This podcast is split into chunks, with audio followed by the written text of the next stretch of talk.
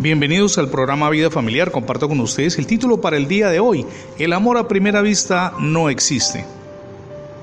Muchos jóvenes que vienen a solicitar que les imparta el matrimonio argumentan siempre lo mismo. Me enamoré de él o de ella a primera vista. De hecho, algunas personas creen que el amor a primera vista puede ocurrir en el momento en que un hombre y una mujer se miran.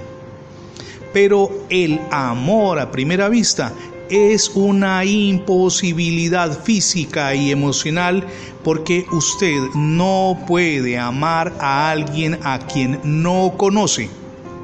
Usted simplemente se siente atraído a la envoltura en que vive la persona. Un vínculo emocional que dura toda la vida es mucho más que un sentimiento romántico. Es más que una atracción sexual o la emoción de la conquista o el deseo de casarse.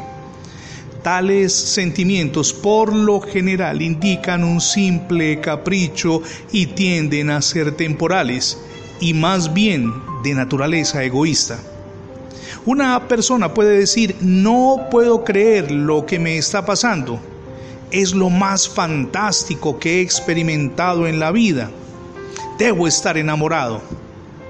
Fíjese que los que pronuncian esas declaraciones no están hablando de la otra persona, están entusiasmados, oígame bien, entusiasmados con su propia satisfacción tales personas no se han enamorado de alguien, se han enamorado del amor.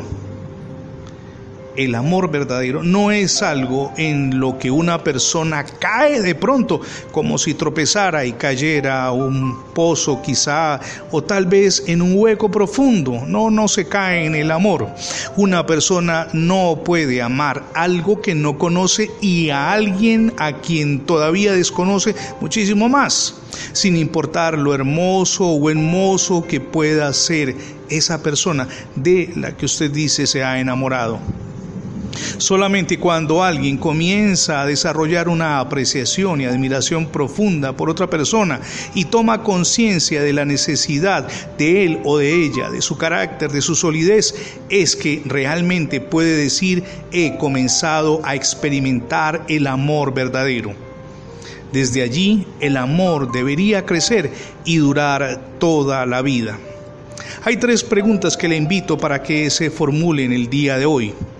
Recuerda cuando usted era adolescente y pensaba que estaba enamorado y ese sentimiento simplemente se desvaneció con el paso de los días, de los meses o tal vez de los años.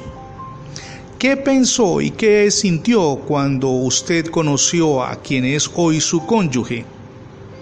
¿Cómo le mostró Dios que esa persona que está a su lado hoy debería acompañarle por siempre como su esposo o como su esposa.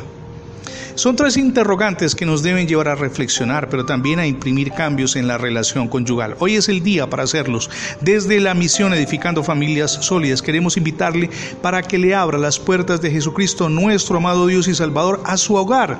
Permita que Él sea quien gobierne su relación conyugal y su relación con los hijos. Todo experimentará cambios sin duda alguna. Gracias por escuchar las transmisiones diarias del programa Vida Familiar. Si por alguna circunstancia no ha podido escuchar algunas de las emisiones, simplemente ingrese la etiqueta numeral Radio Bendiciones. Es muy pero muy sencillo. Numeral Radio Bendiciones en Internet. De inmediato, de inmediato tendrá acceso a más de 20 plataformas donde tenemos alojados nuestros contenidos digitales. Mi nombre es Fernando Alexis Jiménez y oro al Dios del cielo de gloria y de poder que derrame sobre todos ustedes hoy ricas y abundantes bendiciones funciones.